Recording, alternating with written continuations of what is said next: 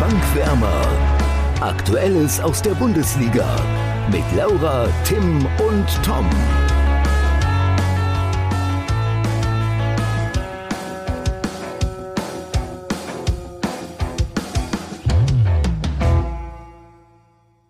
Wer gedacht hat, eine Länderspielpause sei das langweiligste, der wird in dieser länderspielfreien Länderspielpause wahrscheinlich eines Besseren belehrt. Oder Laura und Tim? Ja, also wenn du totale Langeweile hast, kannst du auch Afrika Cup schauen. Also gestern Abend ähm, mit einem Feldspieler im Tor, schon unterhaltsam.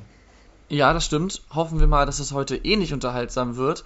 Denn normalerweise blicken wir ja auf den vergangenen Spieltag zurück, aber heute nicht, denn wir haben heute mal wieder einen Gast dabei. Und zwar Marc Schwitzky. Herzlich willkommen. Ja, hi, danke für die Einladung. Freue mich dabei zu sein. Gerne, schön, dass du da bist. Erstmal zu dir. Ähm, du bist Gründer des Podcasts Hertha Base, schreibst für 90 Plus und den RBB und bist deshalb natürlich bestens informiert über die Hertha. Und über all das wollen wir heute mit dir einmal sprechen. Ja, ich bin gespannt. Äh, Hertha sprengt gerne mal den Rahmen, habe ich schon bei anderen Sendungen äh, erlebt. Also bin ich mal gespannt, wie kurz ich es halten kann. Aber ja, Themen gibt es ja mal wieder genug. Das genau, stimmt, und bevor ja. wir zu den Themen können, können wir vielleicht erstmal mit einer Schnellfragerunde anfangen. Ich bin gespannt. Bist du selber Hertha-Fan?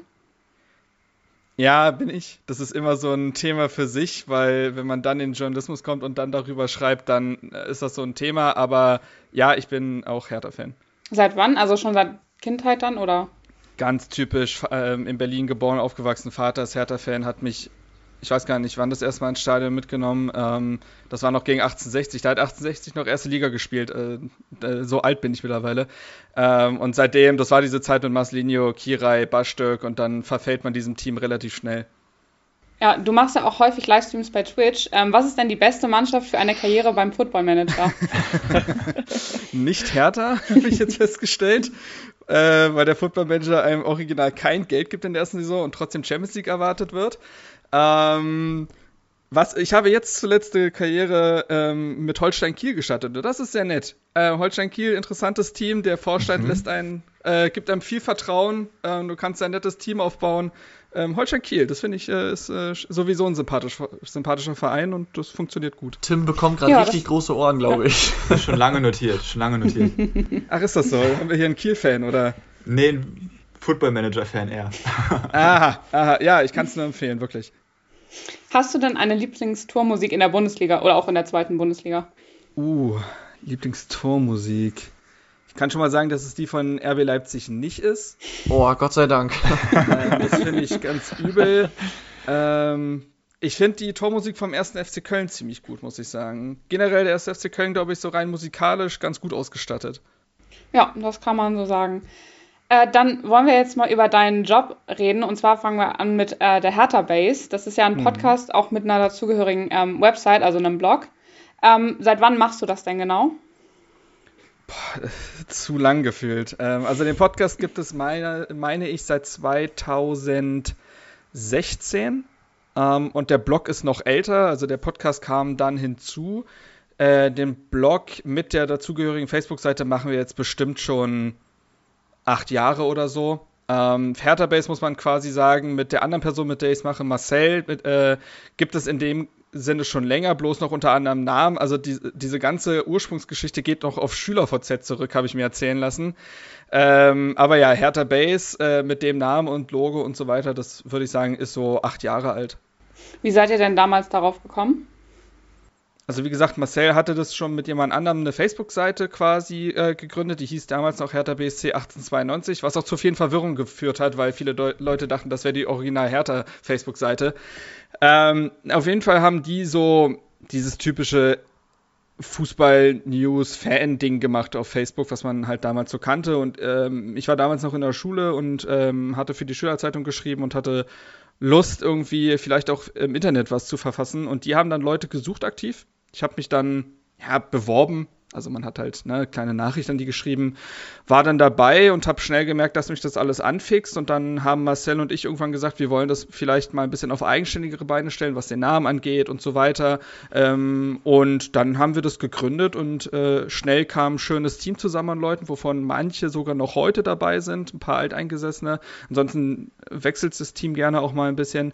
Und der Podcast kam dann, wie gesagt, zwei Jahre später hinzu, weil Lukas, der mit uns den Podcast macht, auf uns zukam und fragte, wollen wir nicht was zusammen machen?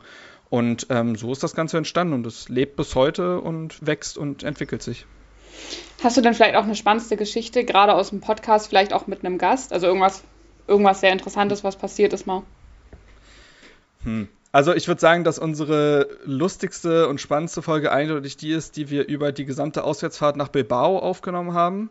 Ähm, Hertha hat ja unter Paul Dardai eine Saison in der Europa League gespielt, ist da auch äh, grandios Hertha-like ab, äh, also äh, dann auch wieder rausgeflogen in der Gruppenphase mit so äh, Überteams wie Östersund und äh, Lugansk, aber auch eben auch Bilbao.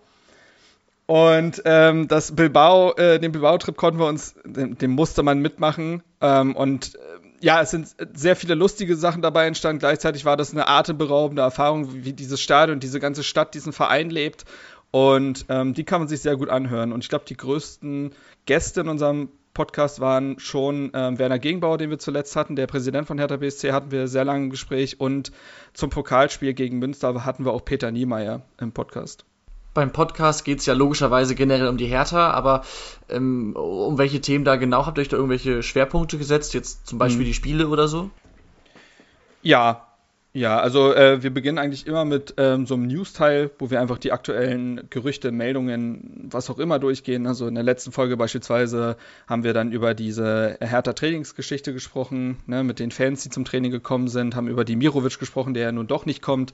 Ähm, das passiert dann alles im News-Teil äh, gehen dann rüber zur Spielanalyse, die wir möglichst ausführlich halten wollen. Und da verknüpfen wir natürlich dann viele Punkte mit dem Personellen und so weiter. Das, ihr wisst, wie es ist. So eine Spielanalyse macht ja dann viele, ganz viele Nebenthemen auf und geben dann auch noch einen Ausblick auf das kommende Spiel und ähm, bewerten dann im Anschluss meistens auch nochmal diese Gesamtsituation des Vereins und der Mannschaft. Und das ist so ungefähr die Struktur, ja. Und äh, ganz wichtig, am Ende jeder Folge darf der äh, Gast, die Gästin, einen Song auf unsere Auswärtsfahrt-Playlist packen.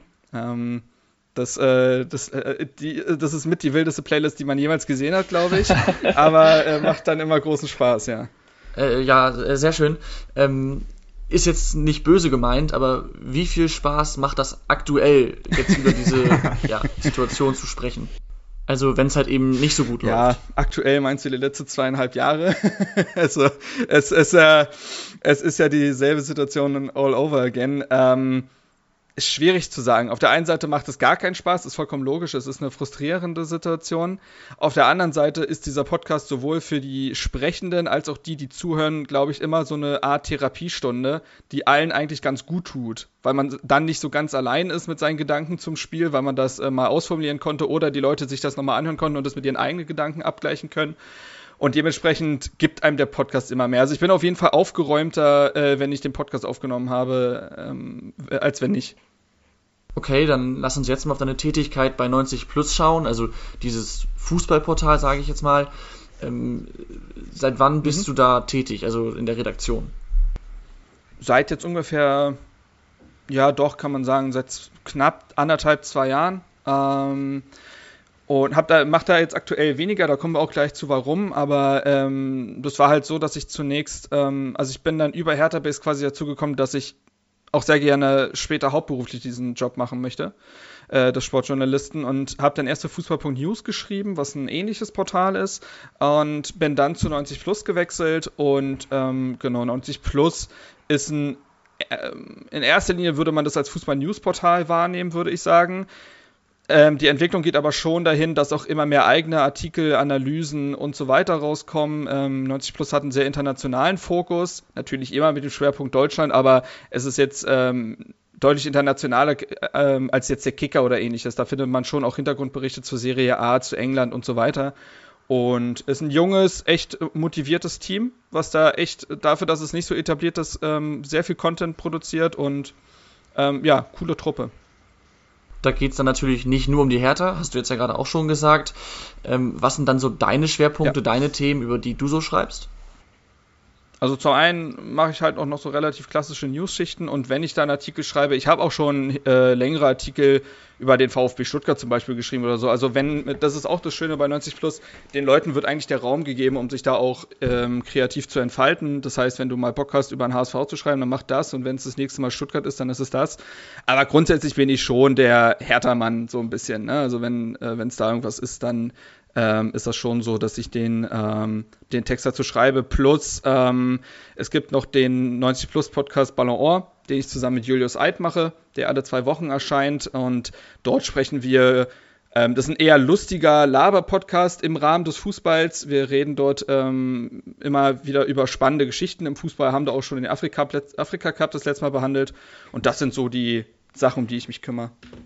Wie sieht denn so ein klassischer Tag bei dir aus, wenn du eben bei 90 Plus in, in der Schicht bist, wenn du da arbeitest? Also 90 Plus Schichten gehen drei Stunden. Ähm, man könnte theoretisch auch die Schicht danach noch mitnehmen, wenn man denn möchte. Aber es wird sich halt einfach jede Woche oder jeden Monat, je nachdem, wie man es machen will, wird sich in den Schichtplan eingetragen. Dann dauert eine Schicht drei Stunden, in der halt eine gewisse Anzahl von Artikeln möglichst rausgepresst werden. Das ist kein absolutes Muss. Ist jetzt nicht so, dass hier jemand auf die Finger schaut und sagt, na, Moment mal, das ist aber ein Artikel zu wenig. So ist es nicht. Aber es muss ja einen gewissen Soll erfüllen, um sich auch äh, zu tragen. Und äh, wie viele so? Also ähm, gibt es da eine Zahl? Ja, ich sag jetzt mal durchschnittlich fünf. So. Aber das können auch sieben sein, wenn es eine super stressige Geschichte ist. Es können auch vier sein, wenn es nicht so viel ist. Oder aber es, man wird auch dazu motiviert, halt nicht nur diese reinen News-Artikel mitzunehmen, die es manchmal braucht, weil ganz große Sachen muss man halt mitnehmen.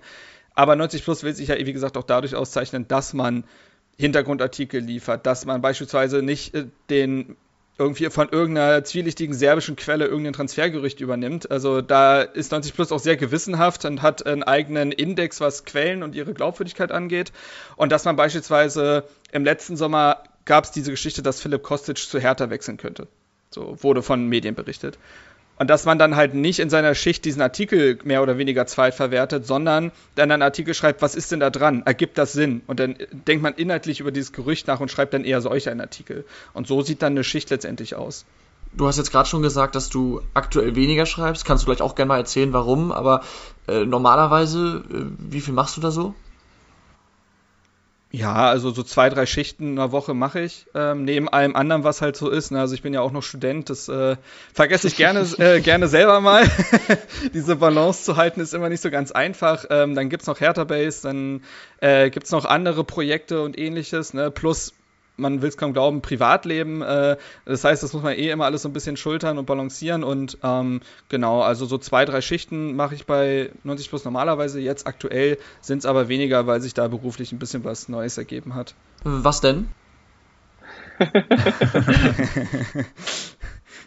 nee, genau. Ähm, ja, ich, ich schreibe jetzt seit ähm, Anfang Januar quasi, schreibe ich für den RBB. Ähm, genau, der RBB kennt man ja grundsätzlich ne, für Berlin und Brandenburg, äh, Radio, Fernsehen und online.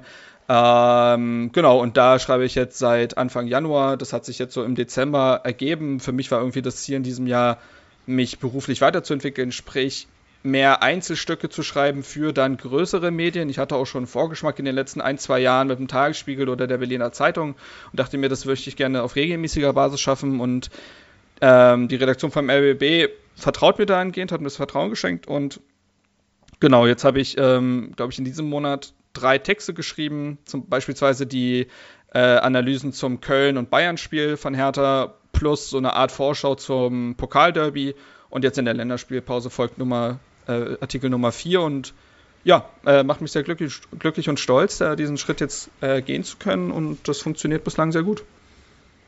Ja, sehr schön. Da sind wir jetzt schon tief drin im nächsten Themenblock RBB.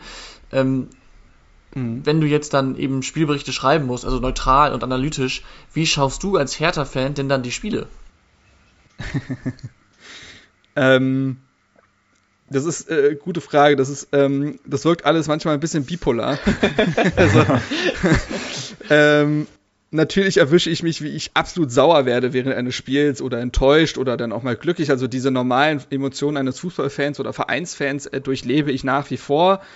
Aber irgendwie schafft es die andere Gehirnhälfte gleichzeitig sich schon relativ objektive, nüchterne Gedanken über das Spiel zu machen, die ich dann jetzt auch für den LB dann halt gleich mitschreibe. Also auf der einen Seite twitter ich auch während des Spiels und da schreibe ich ja auch nicht in Caps Lock, sondern versuche das auch möglichst analytisch zu halten. Das hat mich, glaube ich, schon ein bisschen trainiert. Und zum anderen ist es dann so, dass ich nebenbei halt ein Word-Dokument offen habe oder so und dann halt schon meine Gedanken zum Spiel runterschreibe.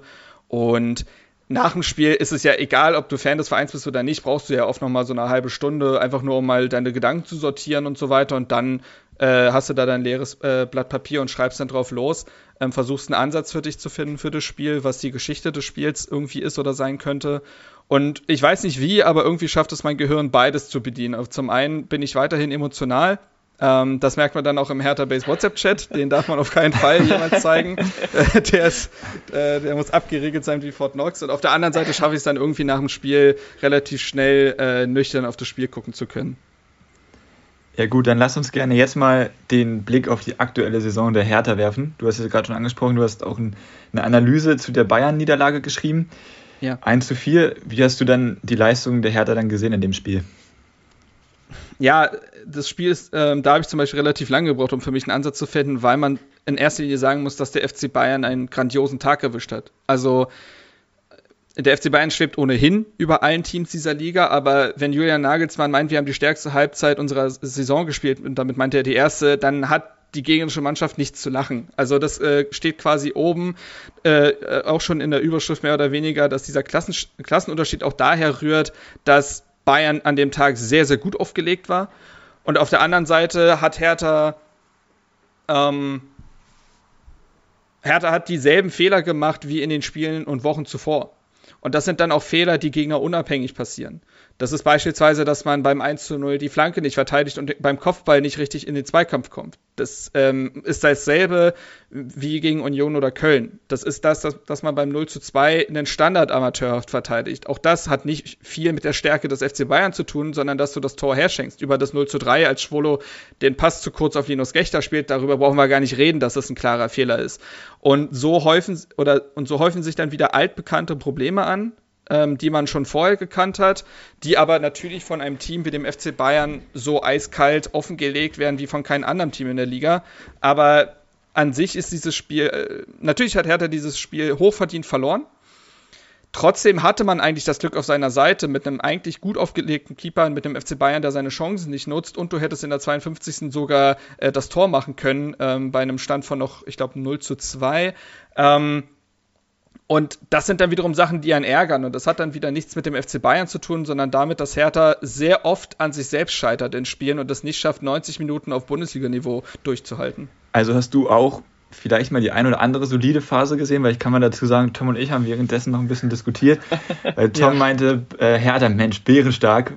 Ähm, aber ich habe, also ich fand schon, dass man, ich das. Ja, ja, eben. Aber ich fand, dass man halt schon mal so, die, so ein bisschen, also solide Phasen gesehen hat. Vielleicht habe ich auch manchmal zu oft die Hertha-Brille auf, weil ich finde den Verein echt sympathisch, muss ich sagen.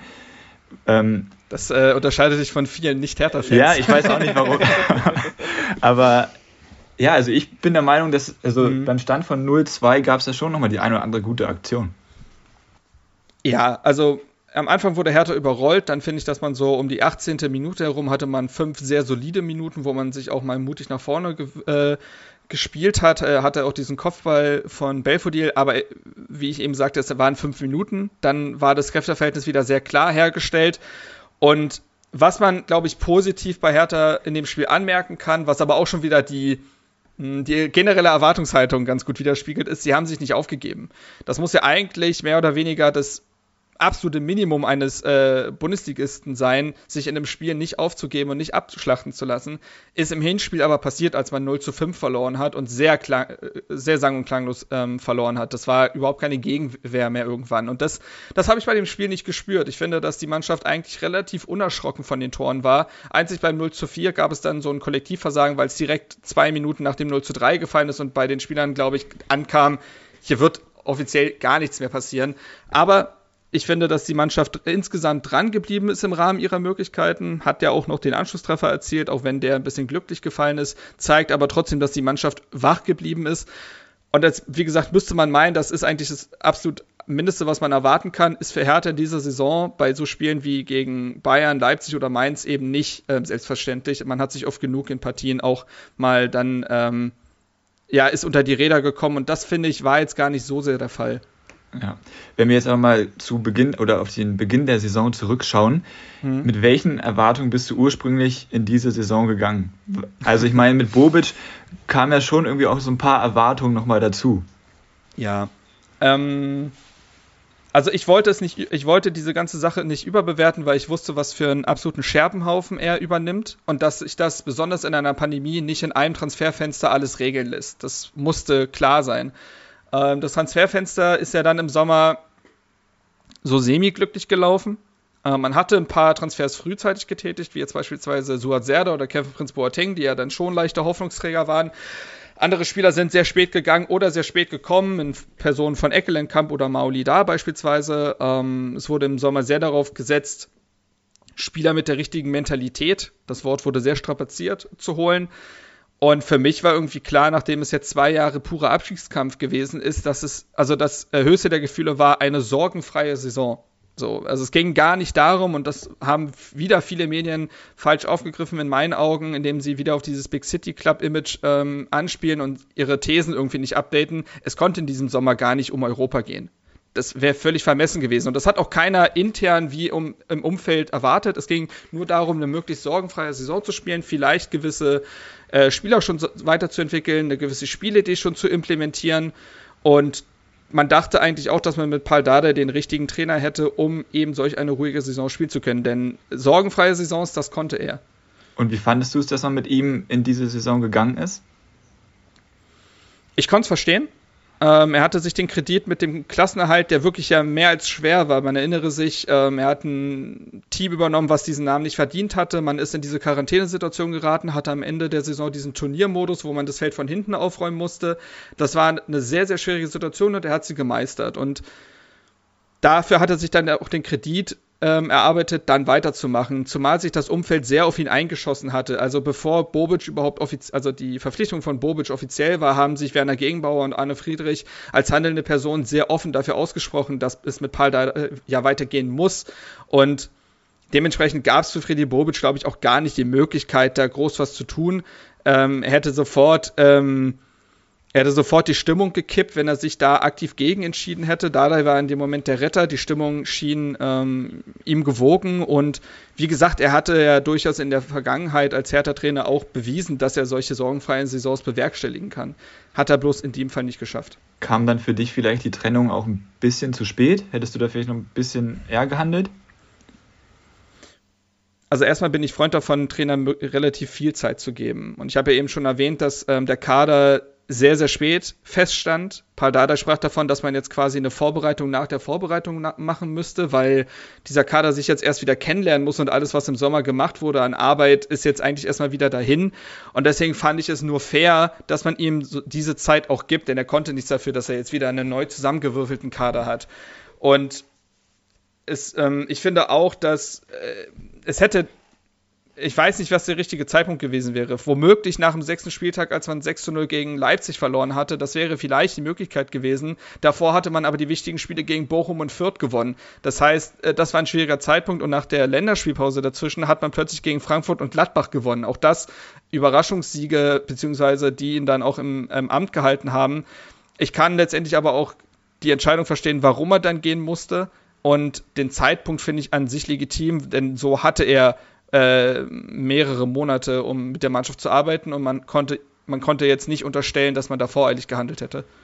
Dann wurde er entlassen und da würde mich jetzt mal interessieren, was war dein erster Gedanke, als die Verpflichtung von Taifun Korkut feststand? Also zuerst dachte ich, jemand auf Twitter hätte mal wieder so einen lustigen Account erstellt, äh, wo irgendwelche offiziellen Verkündungen äh, gefaked werden, äh, wie es ja öfter mal gerne der Fall ist das war schon ein bisschen surreal, weil einfach Typhon Korkut ja auch so lange weg war. Der letzte Job war 2018. Das muss man sich mal vorstellen. Also im Trainergeschäft ist das ja auch eine ewige Zeit. Da allein Also das heißt, man konnte, also selbst ähm, als Dardai dann entlassen wurde, es wurde ja auch ähm, in einer Hand verkündet, also Dardai weg, Korkut da. Selbst wenn jetzt erstmal Dardai weg gewesen wäre und noch kein Trainer da gewesen wäre, hätte man niemals an Taifun Korkut gedacht, weil der einfach so lange ähm, von der Bildfläche verschwunden war und davor ja auch durchaus unglückliche Stationen hatte oder nicht langfristige Stationen, sagen wir es mal so. Ähm, und dann, ähm, natürlich ist man skeptisch dann. Das finde ich auch vollkommen legitim, denn seine Stationen zuvor haben ja nicht so hat, da war es ja nicht so positiv, dass man sagen konnte, ja, das wird funktionieren. Ich finde, so eine Grundskepsis ist gar nicht böse oder unfair.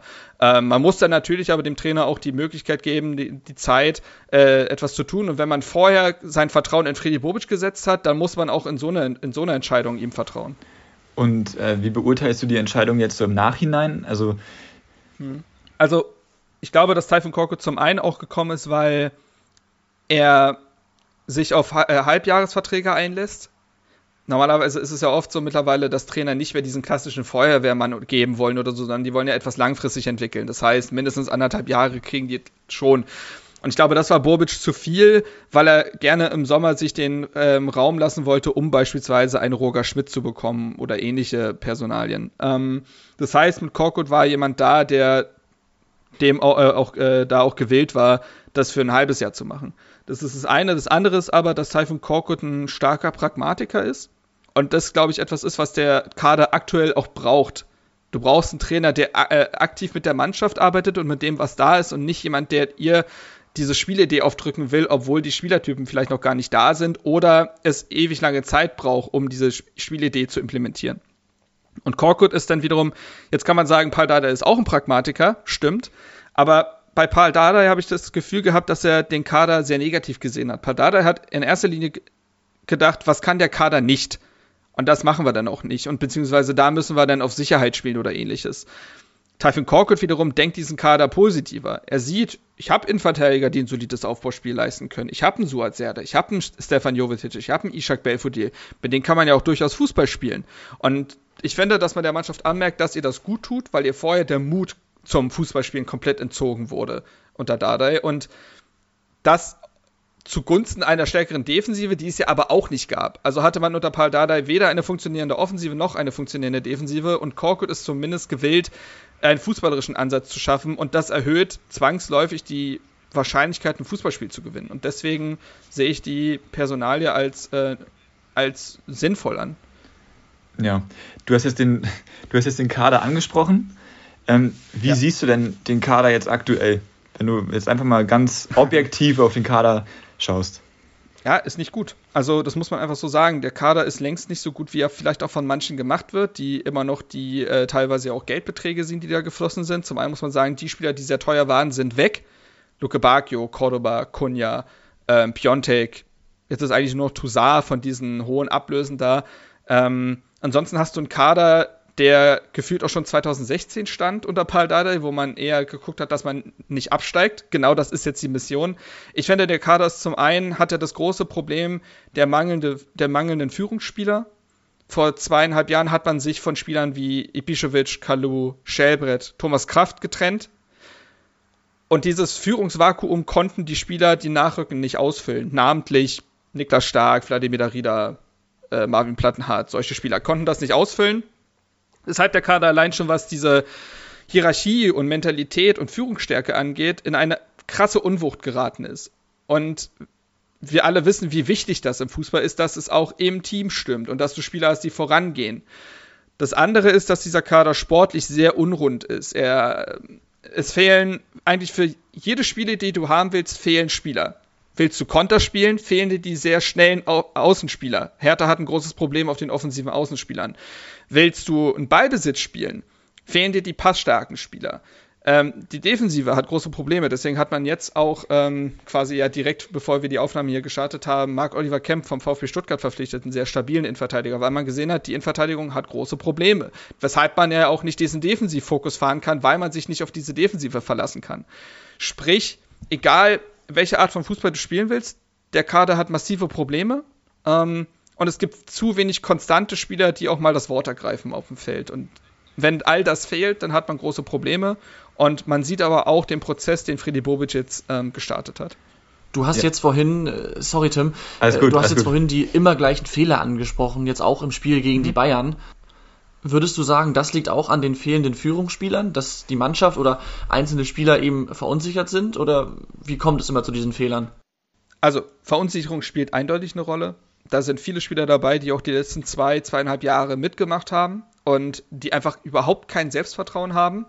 Und das spiegelt sich einfach in den Leistungen wieder. Ähm, wir alle wissen, wie es sein kann, wenn ein Team plötzlich in einen guten Lauf kommt. Beispielsweise der erste FC Köln. Ich glaube nicht, dass der erste FC Köln einen besseren Kader hat als, von, äh, als der von Hertha BSC. Aber sie haben eine klare Spielidee und sie sind gut in, einfach gut in Rhythmus gekommen und haben plötzlich äh, Sieg an Sieg äh, gefahren und dann passt sich die Leistung auch gerne mal positiv an die Ergebnisse an. Das bleibt bei Hertha seit zwei Jahren aus. Und natürlich spiegelt sich das dann auch in den Leistungen wieder, die sich dann negativ die, an die Ergebnisse anpasst. Und ähm, das eine ist Selbstvertrauen, das andere ist aber auch, dass der Kader rein sportlich an seine Grenzen stößt. Beispiel vielleicht ist Wladimir Darida. Wladimir Darida ist ein Kämpfer, ist jemand, der dir sehr, sehr viele Meter im Spiel macht, der dir Lücken zuläuft und das macht er gut. Aber wenn Vladimir Darida wiederum als einer der fußballerisch Besseren in deinem Kader gilt, im Mittelfeld, dann hast du wiederum ein Problem. Weil Entscheidungsfindung, ähm, Aktionen im letzten Drittel, Passstärke gehen ihm wiederum vollkommen ab. Und das zeigt dir wiederum, dass du ein großes Problem hast in diesem Kader und von einzelnen Spielern sehr, sehr abhängig bist. Das hat man jetzt in den Wochen zuletzt gesehen, wenn dir beispielsweise ein Suat Serda fehlt oder auch ein ähm, Stefan Jovetic. Geht der Mannschaft spielerisch so viel ab, weil die anderen das nicht auffangen können. Und das ist natürlich ein großes Problem. Eine knappe Woche ist jetzt das Transferfenster noch offen.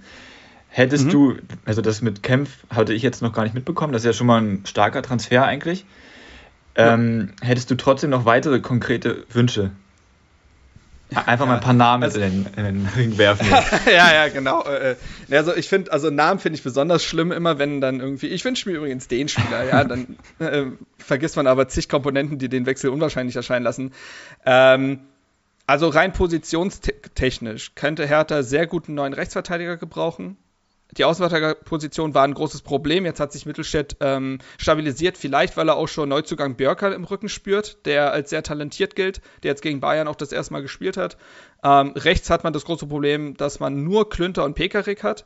Klünter, der spielerisch technisch sehr limitiert ist und Pekarik, der ist 35. Er macht seine Rolle nach wie vor beeindruckend solide für dieses Alter, aber es kann ja nicht die Zukunft sein. Sprich, für rechts hinten sollte man schon was finden. Ich weiß aber auch, dass Außenverteidiger schwierig sind und besonders im Winter da eine langfristige äh, Lösung zu finden, das dürfte ein Ding der Unmöglichkeit sein, auch weil Hertha aktuell nicht viel Geld ausgeben kann. Ähm, weitere Position ist eindeutig, sind die offensiven Außen. Jetzt könnte es sein, dass man mit Kempf und Björkern und so weiter sich auf eine Dreierkette festsetzt. Dann bräuchte man diese offensiven Außenspieler per se nicht. Aber sagen wir mal, Hertha will das noch spielen, dann hat man da eindeutig ein personelles Defizit. Man hat Marco Richter und Mauli da. Das sind die einzigen Außenspieler oft in der Offensive. Und das reicht nicht. Auch wenn Richter in meinen Augen eine sehr gute Saison spielt. Und auch einen Mittelstürmer könnte man gebrauchen. Ishak Belfodil und Jovetic machen das sehr gut, aber sind beide verletzungsanfällig. Davy Selke kann das Niveau nicht, also nicht nachweisen. Das äh, muss man leider so festhalten, auch wenn er immer alles gibt und brennt und auch, glaube ich, ein super Typ ist, reicht das sportlich nicht. Und da könnte ich mir schon vorstellen, dass man jemanden bräuchte. Deswegen wurde ja, glaube ich, auch Dimirovic zumindest in den Fokus genommen, auch wenn der Transfer nicht passieren wird. Machst du dir denn aktuell ernsthafte Sorgen um den Klassenerhalt? Ja, schon. Ähm, man steht drei Punkte vor dem 16., vier Punkte vor dem 17. Das ist jetzt alles andere als ein Puffer. Und man hat jetzt ähm, sehr, sehr, sehr entscheidende Spiele vor sich gegen Bochum und Fürth. Beides Aufsteiger, hat man in der Hinrunde beide Partien gewonnen. Das war immens wichtig. Jetzt haben sowohl Bochum als auch Fürth sind jetzt besser in die Saison gekommen, haben sich auf Bundesliga-Niveau stabilisiert ist ein großes Wort, äh, besonders im, äh, im Bezug auf Bo äh, Fürth, aber trotzdem sind sie härter jetzt zu knacken und nicht mehr im Vorbeigehen zu schlagen. Und ähm, wenn du diese beiden Partien nicht gewinnst, stehst du massiv unter Druck, denn die darauffolgenden Spiele könnten ja kaum schwerer sein. Du spielst gegen Leipzig, Freiburg, Frankfurt, Gladbach, Hoffenheim, Leverkusen, Union. Ja. So. Es kann gut und gerne sein, dass du davon nicht ein Spiel gewinnst. In der Hinrunde hat man die Spiele gegen Frankfurt und Gladbach relativ überraschend gewonnen. Es kann aber eben auch sein, dass du kein einziges Spiel davon gewinnst. Dann hast du eine richtig schwarze Serie, wie sie aktuell beispielsweise der VfL Wolfsburg hat. Das Selbstvertrauen ist weg und Freddy Bobic muss sich die Frage gefallen lassen, ob das, äh, ob der Trainerwechsel denn jetzt wirklich einen Effekt gegeben hat, abseits von einem bisschen besseren Fußball. Und dementsprechend glaube ich schon, dass Hertha sehr schnell wieder in eine Abstiegsspirale äh, ähm, fallen kann und die Spiele gegen Bochum und Fürth sind extrem richtungsweisend. Jetzt kommt die Frage der Fragen, die ist wahrscheinlich nicht so einfach zu beantworten, aber warum kann Hertha BSC das Potenzial, was ja eigentlich vorhanden ist, also allein der Standort mit Bobic eine super Person, mhm. die wirklich jetzt auch schon was nachweisen konnte, auch in Frankfurt. Finanzen sei jetzt mal dahingestellt in der Pandemie, aber ich glaube, da gibt es auch Vereine, die es noch ein bisschen schlimmer getroffen hat. Warum kann Hertha das Potenzial nicht nutzen? Ja, du sagst es schon, ist keine so leichte Frage. Ähm, schlaue Köpfe zerbrechen sich seit Jahren die Köpfe darüber. das ist, ähm, ist eine ganz schwierige Nummer. Also, Hertha hatte natürlich immer den Standortvorteil. Ähm, aber jetzt nehmen wir mal vielleicht einfach nur die Zeit seit Windhorst, sonst sprengt das ja völlig den mhm. Rahmen. Ähm, als Windhorst kam, waren die Euphorie, naja, was heißt die Euphorie? Die gab es kaum, weil man sich ja wiederum mit der Frage beschäftigen musste, wie gehe ich damit um, dass mein Verein jetzt ein mehr oder weniger Investorenverein ist. Das ist ja, also Euphorie blieb da mehr oder weniger aus. Man war, man war einfach interessiert, was passieren wird. Und ähm, man erinnert sich ja an die erste, an die ersten zwei Transferperioden. Äh, man hat in dem Sommer Dodi Luke Bakio für 20 Millionen geholt. Dann hat man den Rekordwinter hingelegt mit Toussaint, Piontek, Kunja, Askasibar. Und, äh, und da hat man einfach allein an Transfersummen 100 Millionen ausgegeben. Deren Gehälter nicht mit einbegriffen. Die lassen das ganze Finanzpaket natürlich nochmal extrem in die Höhe schnellen. So. Jetzt muss man aber sagen, dass man zum einen ähm, sehr viel Geld für Spieler ausgegeben hat, die einen nachhaltig nicht besser gemacht haben. Na, das ist das eine. Diese Transfers sind teilweise ein bisschen verpufft, bis auf Kunja. Der hat sich schon äh, rentiert und auch Askasibar für das, was er jetzt sein soll, macht es gut. Aber zum einen sind diese Transfers äh, relativ verpufft ähm, und damit auch dieses Geld. Und das andere ist, dass man in dieser Phase ja auch Trainer um Trainer hatte, Spielidee um Spielidee hatte und sich auch nicht um die richtigen Spieler gekümmert hat. Ich habe ja vorhin gesagt, man hat sich von Ibišević und Co. getrennt, hatte ein Führungsvakuum der 24-jährige Toussaint, der aus Lyon kommt und nur Französisch spricht, wird dir dieses Führungsproblem nicht lösen. Egal wie er sportlich gut ist. So. Und das heißt, diese, dieser Kader war nach wie vor in einer krassen Unwucht und du hast auch lange damit gehadert, den richtigen Trainer dafür zu finden. Die, die Probleme, die ich vorhin angesprochen habe, die Hertha Spiel für Spiel zeigt, sind dieselben Probleme, die man seit zwei Jahren zeigt. Und da ist es auch egal, ob Czovic der Trainer ist, Labadia, Klinsmann hatte ganz andere Probleme, äh, Paul Dardai es ist relativ egal, wer da an der Seitenlinie steht dafür. Auch unter Torf, äh, Typhoon Korkut hat man jetzt diese Probleme mit der fehlenden Balance, defensive Sicherheit, Spielidee und so weiter. Sprich, dieser Kader wurde, äh, da hat eine massive Misswirtschaft stattgefunden und ähm, jetzt ist man in eine Pandemie gerutscht, in der Hertha auch nochmal 100 Millionen knapp verloren hat bislang. Und das wird auch noch weitergehen. Wir wissen ja, wie es aktuell ist. Das heißt, man sitzt auf einem super teuren Kader, auch was die Gehaltsstrukturen angeht, und kann in, äh, in Person von Bobic gar nicht so viel machen, weil man erst diese Spieler loswerden muss. Diese Leitdeals mit Loke Bakio und Piontek sind ja dadurch entstanden, dass man gesagt hat, wir müssen erstmal das Gehalt loswerden, weil das alles sprengt, was wir sonst zahlen würden. Und dementsprechend dieser Prozess, den jetzt Bobic gestartet hat, der ja nicht nur die Mannschaft betrifft, sondern den gesamten Verein, da findet ja ein gesamter Kulturwandel gerade statt, der braucht Zeit. Der braucht Zeit und da wird man durch Täler gehen. Das Problem ist natürlich, dass im Tal auch mal zu tief werden kann und man sehr nah am Abstieg lang schrammt. Das muss natürlich auch in, äh, das muss verhindert werden, das ist vollkommen klar. Aber ansonsten ist es nun mal so, dass Bobic für all das, was er jetzt startet, Zeit braucht, weil er einen absoluten Scherbenhaufen übernommen hat. Und ähm, ja, die Zukunft wird zeigen, ob er das schafft. In Frankfurt hat er es geschafft. Ich meine, ich habe auch das Gefühl, dass er weiß, was er tut. Er wird dafür aber nur Zeit und Vertrauen brauchen. Du hast jetzt gerade das Thema Misswirtschaft und ähm, ja, diese ganzen Transferentscheidungen angesprochen. Welchen Vorwurf machst du denn da dann Ex-Manager Michael Preetz?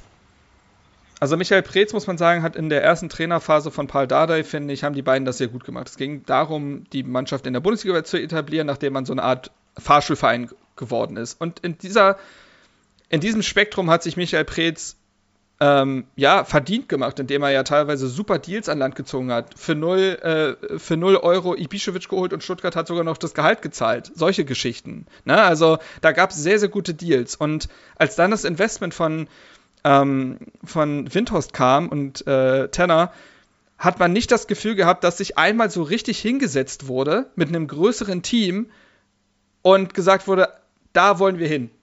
Und dafür müssen wir die und die Zwischenschritte einstellen.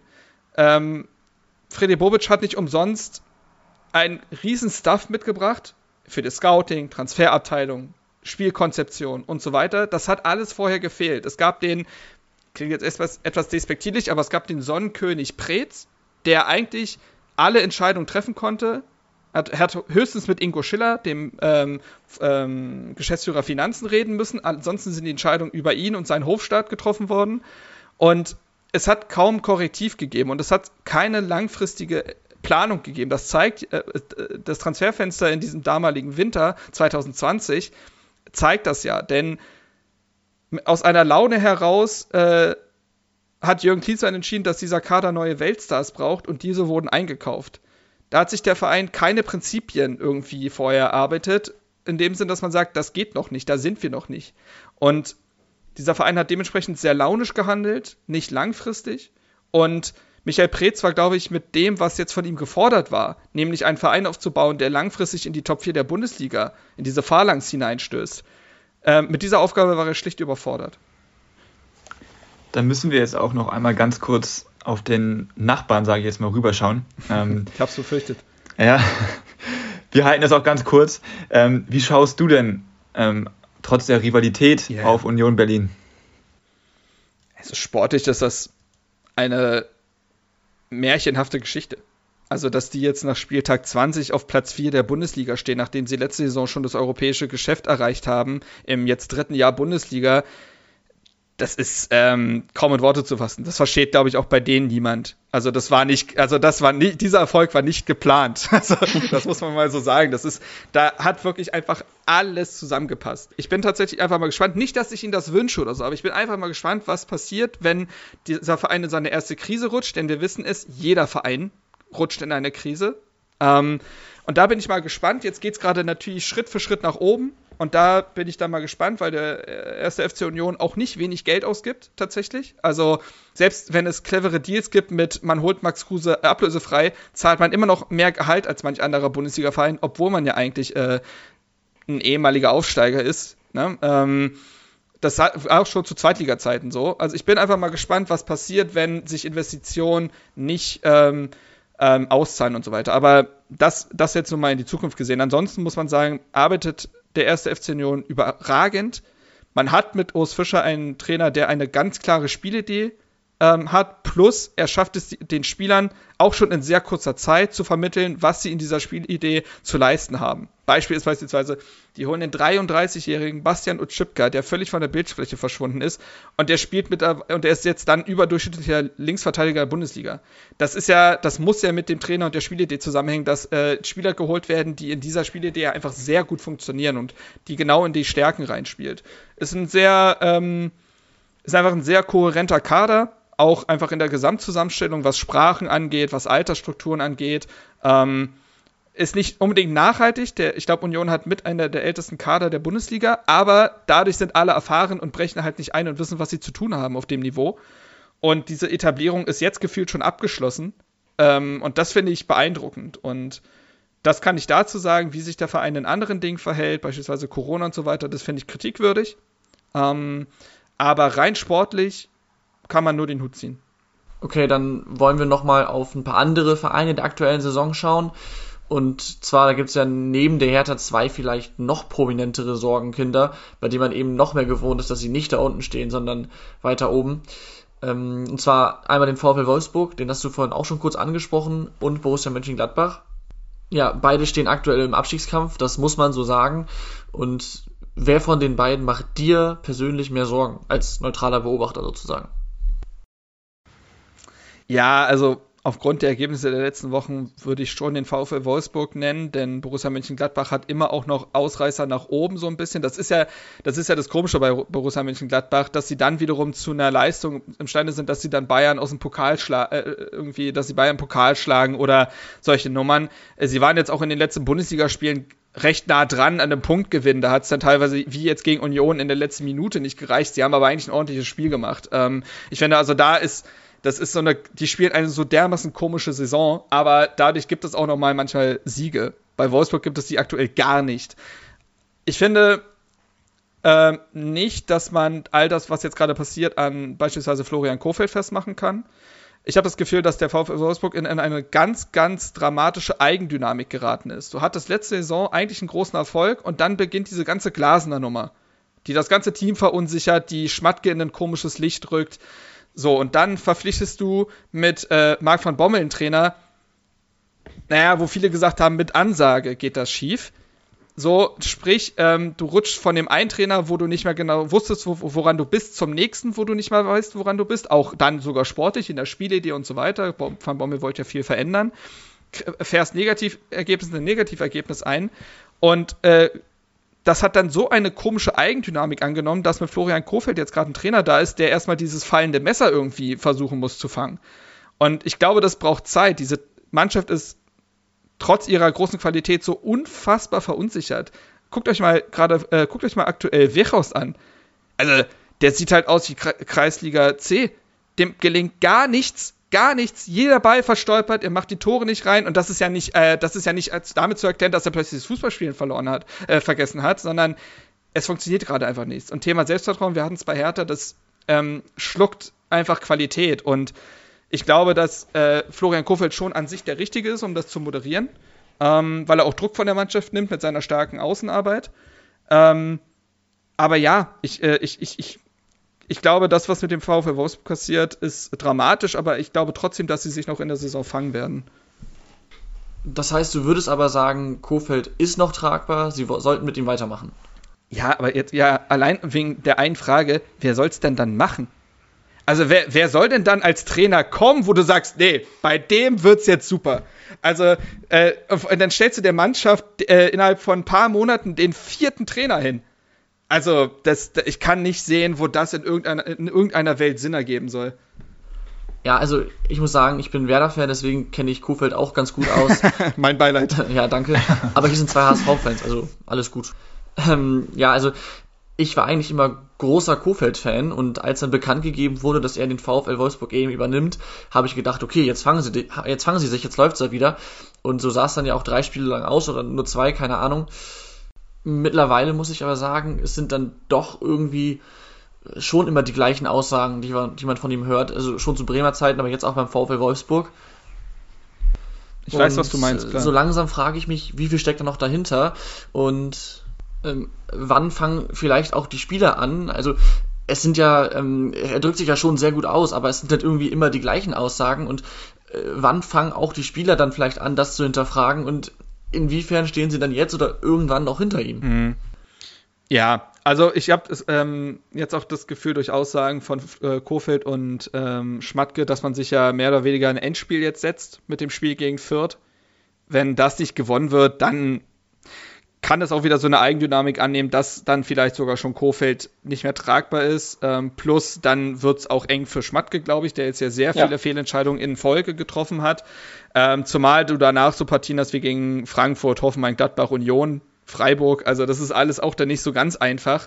Ähm, kann aber auch sein, dass man dieses Spiel gewinnt, äh, die Brust ein bisschen breiter wird und man dann seine ersten ein bis drei Punkte gegen solche Gegner holt. Das, äh, weil das, grundsätzlich hatte diese Mannschaft das Potenzial. Das ist eine Mannschaft, die vorher Champions League erreicht hat. Und da ist ja kein Leistungsträger gegangen. Die haben sie eher sinnvoll verstärkt mit einem Bornau und so weiter. Also der Kader hat ja die Qualität. Vielleicht ist so ein Sieg gegen Fürth schon Brustlöser genug, vielleicht nicht. Ich kann es nicht sagen. Ähm, ich weiß bloß nicht, welcher Trainer da kommen soll, der plötzlich das Ruder herumreißt. Glaubst du, dass diese Qualität, die du jetzt gerade angesprochen hast, auch so ein bisschen mhm. zur Bürde wird, ähm, weil die Spieler es eben nicht gewohnt sind, diesen Existenzkampf zu haben? Die Situation hattest du ja schon beim VfW Wolfsburg. Man erinnere sich an Relegationsspiele mit Mario Gomez und Julian Draxler. Also das, äh, das hat es ja alles schon gegeben beim VfL, dass dann diese Erwartungshaltung in noch größerem Druck endet. Das hat Hertha ja eigentlich auch. Also ähm, das sieht man ja, dass sich Mannschaften wie der FC Augsburg oder so im Abschiedskampf sogar fast wohlfühlen, weil von ihnen nichts erwartet wird und das den Druck nimmt. Bei Hertha wiederum beispielsweise sprechen ja alle davon, ja, aber ihr wolltet doch nach Europa. Und jetzt ist ja die Diskrepanz zwischen Anspruch und Leistung so groß. Natürlich ist das zusätzlicher Druck. Ich glaube, es erlebt auch aktuell Gladbach, dass man dann noch mehr abrutscht, weil sich diese Negativergebnisse noch weiter manifestieren im Kopf. Ähm, also ja, durchaus. Und Waldschmidt kennst du ja auch aus Hamburg, ne, Tom? Der, zur Not rettet er die. ja, der ist aktuell auch. Also ich habe den ja jetzt, zuletzt hat der Hertha 0 zu 0 gegen Wolfsburg gespielt. Ey, Luca Waldschmidt ist auch ein Schatten seiner selbst. Also es ist, ähm, ja, und wenn das dann so vielen Spielern auf einmal passiert, dann stimmt irgendwas ganz tief nicht. Wir machen jetzt zum Abschluss der aktuellen Saison noch einen ganz harten Cut und äh, wollen über die Bayern sprechen und beziehungsweise über den Meisterschaftskampf. Viele Medien sprechen darüber, nachdem Bayern verloren hat gegen Gladbach und äh, Dortmund gewinnt jetzt plötzlich Spiele wie gegen Hoffenheim, wo sie eigentlich total schlecht sind. Ja, äh, wird der Meisterschaftskampf nochmal spannend, jetzt mit nur sechs Punkten Rückstand vom BVB? Nein. Also ich habe jetzt gerade auch die ähm, den FC Bayern hautnah erlebt. Es ist das ist so brutal. Das ist so brutal. Weil die sind ja jetzt auch wieder, also du musst dir ja vorstellen, das war der FC Bayern ohne Außenverteidiger. Dann haben sie einfach Coman und Nabri auf die Außen gestellt, mit äh, sechs Offensivspielern gespielt und die erdrücken einen. Das ist eine so immense Qualität plus äh, einen genialen Trainer mit Julian Nagelsmann, der wirklich auch, man hat das Gefühl, er findet immer mehr Zugriff auf die Spieler. Er macht jetzt sogar Spieler in der zweiten Reihe besser, wie dann Marc Rocker beispielsweise. Ähm, und die sind sogar durch diese ja durchaus schwierige Pandemiezeit dann, also Pandemiezeit, die gibt es immer noch, aber durch ihre Corona-Fälle gekommen. Also das, diese schlimmste Phase haben sie jetzt eigentlich überstanden. Da kommen ja die ganzen Spieler jetzt zurück. Joshua Kimmich ist jetzt wieder bei 100 Prozent. Ich sehe nicht, dass die jetzt noch so viel fallen lassen und der BVB äh, wiederum ist, wir alle wissen es, ist ein sehr launischer Verein. Ähm, auch in dieser Saison. Man hat jetzt drei Spiele am Stück gewonnen ausgerechnet auch noch so gegen Mannschaften wie Frankfurt, Freiburg, Hoffenheim. Das lässt ja, würde ja vermuten lassen, dass die Mannschaft jetzt voll da ist. Aber bis auf das Spiel gegen Freiburg war das ja alles auch sehr knapp und hätte ganz gut und gerne auch anders ausgehen können. Ich kann mir jetzt auch vorstellen, die spielen jetzt als nächstes gegen Leverkusen und Union, dass die da zwei Punkte holen und dann ist das Ding wieder abgefrühstückt. Also ich, ich, ich sehe keinen Meisterschaftskampf in dieser Liga. Da hätte böse formuliert die Corona-Problematik beim FC Bayern vielleicht länger sein müssen, ne? Ja, naja, ja, es ist ja nun mal, äh, äh, egal wie man es jetzt dreht, der FC Bayern müsste ausrutschen, damit jemand anders Meister wird. So, ja, das, und genau. Das hat, diese Phase gab es jetzt, quasi mit, äh, dass der halbe Kader durch Corona gefehlt hat. Aber dann spielt dann halt einfach ein Malik Tillmann oder jemand wie Wanner und das funktioniert. Also es ist, äh, es ist absurd, die Qualität. Genau, dann kommen wir jetzt äh, zum Ende der Folge zu unserer Rubrik der Schätzfragen. Ähm, und zwar ist die erste Frage die aktuelle Laufleistung von Hertha WSC in dieser Saison. Und sie sind dabei auf Platz 12, damit ihr das so ein bisschen einordnen könnt, vielleicht. Also die durchschnittliche pro Spiel oder? Nee, insgesamt. Also wie viele Kilometer sie bis jetzt schon gelaufen sind. Okay, jetzt, jetzt wird mein äh, Mathegehirn getriggert. Also ich glaube, man läuft so um die 120. Also wenn man, glaube ich, gut ist, läuft man so um die 120 pro Spiel. Ähm, mal 20. Ja. Ja, ich sage einfach mal zwei, ja, 2300. Ergibt das Sinn? Ja, ich werde jetzt gar nicht so weit weg. Also, ähm, ich hätte jetzt 2200 gesagt. Ich glaube, es ist bei Hertha dann noch ein bisschen weniger. Ich glaube, es ist noch ein bisschen mehr vielleicht, weil ich glaube, dass die Laufleistung unter Korkut schon noch mal ein bisschen nach oben gegangen ist. Ich würde so, sagen wir mal, 2450. Nee, das ist, das ist zu viel. Ich glaube, das ist tatsächlich zu viel. Ja, schade. Weil Bielefeld ist auf Platz 1 und die haben nur knapp über 2400. Okay, ähm, es sind 2312, genau. Naja. Das ist der Punkt. Naja. Und 12 Kilometer verschätzt, bin ich richtig stolz auf mich.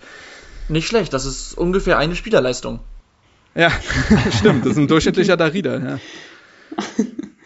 Ähm, nächste Frage, und zwar zum VfL Wolfsburg, über den wir ja eben auch schon gesprochen haben. Und zwar sind sie derzeit die uneffizienteste Mannschaft der Liga, ähm, was auch nicht überraschend ist, finde ich. Und zwar also wie hoch ist momentan die Toreffizienz, Toreffizienz beziehungsweise wie niedrig. Ähm, und als Tipp, das kann auch in den Minusbereich rutschen. Also 0 Aber, ist nicht das niedrigste. Wie berechnet sich das denn? Du meinst jetzt expect, Expected Goals, richtig? Oder was? Nee, nicht expect, sondern un, also Effizienz. Also wie viele, wie oft sie aufs Tor schießen und dann wie viele dabei rumkommen praktisch. Aber nicht Expected Goals, sondern halt Effizienz. Und Ich weiß gerade nicht, wie ich das in der Zahl ausdrücken soll. Äh, Ich auch nicht. Ich auch nicht. Tom, fang du ja, an. nee, Laura, kannst du da irgendwie einen Vergleichswert nennen? Weil ich habe es jetzt nicht verstanden. ja, wenn du mich einmal Ich habe diese Statistik auch noch nie gehört, ehrlich gesagt. Wo gibt's die denn? das hier. Also, doch, doch, doch. Ich habe die, ich hab die neulich gehört beim HSV, dass die halt irgendwie bei fünf Großchancen halt nur eine reinmachen. Okay, so. Genau. So Also, ist das gemeint, ähm, oder was? Ja, genau. Also Borussia Dortmund hat halt ähm, pro Abschluss dann drei, also eine 12. Jetzt hab ich, habt ihr mich ein bisschen rausgebracht. Aber die haben auf jeden Fall eine Abschlusseffizienz von 12,1. Okay, ähm, Warte, ich kann sonst euch das einmal vorlesen. Also ich habe hier eine Definition, wie sich das Ja, das- berechnet, das wenn ihr das einmal haben wollt. Ja. Das machen wir. Okay. Ähm, die Abschlusseffizienz vergleicht die Expected Goals Werte aller Torschüsse mit der Anzahl der tatsächlich erzielten Tore. Ein positiver Wert bedeutet also zum Beispiel, dass ein Team mehr Tore erzielt hat, als dass die statistische Berechnung Ja, ja, okay. vorausgesagt okay. hätte. Gut. Das, ja, okay, dann Genau. also doch Expected Goals. Alles klar. Tom, Ähm, fang du ruhig, oder? Du musst nicht wieder anfangen. Also, es kann jeder einmal anfangen. ja, ja. Dann fang du an, Tom. ja, also zumindest unter Kofeld haben sie ja wenig Torchancen. Und wenn sie welche haben, dann äh, vergeigen Wechhorst und Waldschmidt überragend. Deshalb, wenn du schon diesen Tipp gibst, dass es in den Minusbereich gehen kann, dann, dann würde ich in den Minusbereich gehen. Und weil ich keine Ahnung habe, wie tief es in den Minusbereich gehen kann, sage ich einfach mal minus zwei, was auch immer das dann heißt. Ich sage dasselbe wie beim HSV, glaube ich. Ich bin mir nicht mehr sicher, ob die noch schlechter waren, aber ich glaube minus fünf. Ja, dann bin ich bei, dann gehe ich in die goldene Mitte, minus 3,5. Gegen Hertha haben sie zum Beispiel auch äh, in der ersten Viertelstunde tatsächlich ein gutes Bundesligaspiel gemacht und haben da gleich drei Dinger liegen lassen. Also das würde, das, äh, das würde hinhauen. Okay, es ist tatsächlich so, dass äh, Tim gewonnen hat, weil sie haben einen Wert von minus 13,1. Oh, Oh, scheiße. Das ist halt, also, also, spätestens daran siehst du dann ja, es kann nicht nur am Trainer liegen. ja. Nee, eben, Ja. eben. Also ich glaube, und das meint dann ja auch Florian Kofeld, wenn er sagt, die Chancen sind ja da, wenn wir die reinmachen, dann verlieren wir dieses Spiel auch nicht. Und normalerweise ist es ja im Fußball so, also in der Statistik sowieso, dass sich sowas ja irgendwann wieder zur Mitte regressiert. Und ähm, dementsprechend kann ich mir vorstellen, dass wenn so ein Ding dann auch wieder reingeht, dann verliert auch Wolfsburg deutlich weniger Spiele. Also Da muss der berühmte Knoten platzen. so ist es. Ja. Nächste Frage, äh, relativ simpel. Der Kaderwert, ähm, der aktuelle Kaderwert von der Hertha. Also ich Oh kann je. sagen, dass er extrem runtergefallen ist in den letzten Jahren. Äh, der aktuelle Kaderwert. Hm. Na gut, jetzt muss ja eigentlich Tim anfangen, ne? Mhm, Ich überlege gerade. Das ist nämlich ultra schwierig. Ähm, Also Transfermarkt, ne? Boah, das, also, ich überlege gerade, wer der teuerste ist. Sagen wir 69 Millionen. Dann, ja, ich, ich sag 80. Nee, ich glaube, das sind schon mehr. Also die haben ja immer noch. Bei dreistellig müsste es eigentlich fast sein, ne? Ja. Nee, eben. Ah, scheiße. also ich hätte jetzt glatte 100 gesagt. Ja, äh, Tom hat gewonnen. Es sind nämlich 102,53 Millionen. So. Hat, da nicht, hat nicht jeder einmal jetzt gewonnen? Ja, aber ich bin vorbereitet. Ich habe natürlich eine Stichfrage. Oha. Und zwar äh, der teuerste Transfer von der Hertha. Oh. Das war Lukas Toussaint. Wie viel haben sie damals ausgegeben in der Saison Das ist 1920? jetzt unfair. Das, So, dann fange ich, dann fang ich mal an. das waren 25 Millionen. Also, also im Prinzip wäre es ja blöd, wenn Tom und ich das was anderes sagen. Wir können unsere Antworten zurückhalten und den Gast gewinnen lassen. ja, Also ich wollte gerade sagen, Oh. ich hätte es nicht gewusst. Ich Ich hätte auch hätte 30 gesagt, es war gesagt. irgendwas zwischen 20 und 30. Aber ich wäre jetzt nicht genau auf 25 gekommen. Von daher, dass er es weiß, also da würde ich sagen, ist das sein Punkt. ja 25 Zoll. Ja, vielen Dank, Laura, für die Frage. Nehme ich. Muss da, man, manchmal muss man auch abstauben. Man Ja, muss auch da sein, absolut. ne, VfL Wolfsburg. Einfach mal da sein. Ja, äh, damit wären wir hier am Ende angekommen. herzlichen Glückwunsch, Marc, dass du jetzt gewonnen hast. Hier mit überragendem Wissen natürlich. Ja, das gibt mir viel. Äh, nochmal danke, dass du dir die Zeit genommen hast. Ähm, sehr interessante Einblicke in, in deinen Job, aber natürlich auch in die aktuelle Situation oder auch die seit zwei Jahren Situation bei der Hertha. ja, deswegen vielen Dank dafür und äh, hat Spaß gemacht. Ja, wie gesagt, sehr, sehr gerne und vielen Dank für die Einladung und vielleicht ja auf ein weiteres Mal. Mal schauen. Ja, gerne. Ähm, wir kommen darauf zurück. Und äh, wie gesagt, liebe Zuhörer, das wär's dann. Vielen Dank immer fürs Einschalten. Ähm, freut uns, wenn ihr auch nächste Woche wieder dabei seid. Dann widmen wir uns wie gewohnt dem nächsten Spieltag der Fußball-Bundesliga. Und ja, macht's gut. Bis dahin. Ciao, ciao. Haut rein. Tschüss. Die Bankwärmer. Aktuelles aus der Bundesliga. Mit Laura, Tim und Tom.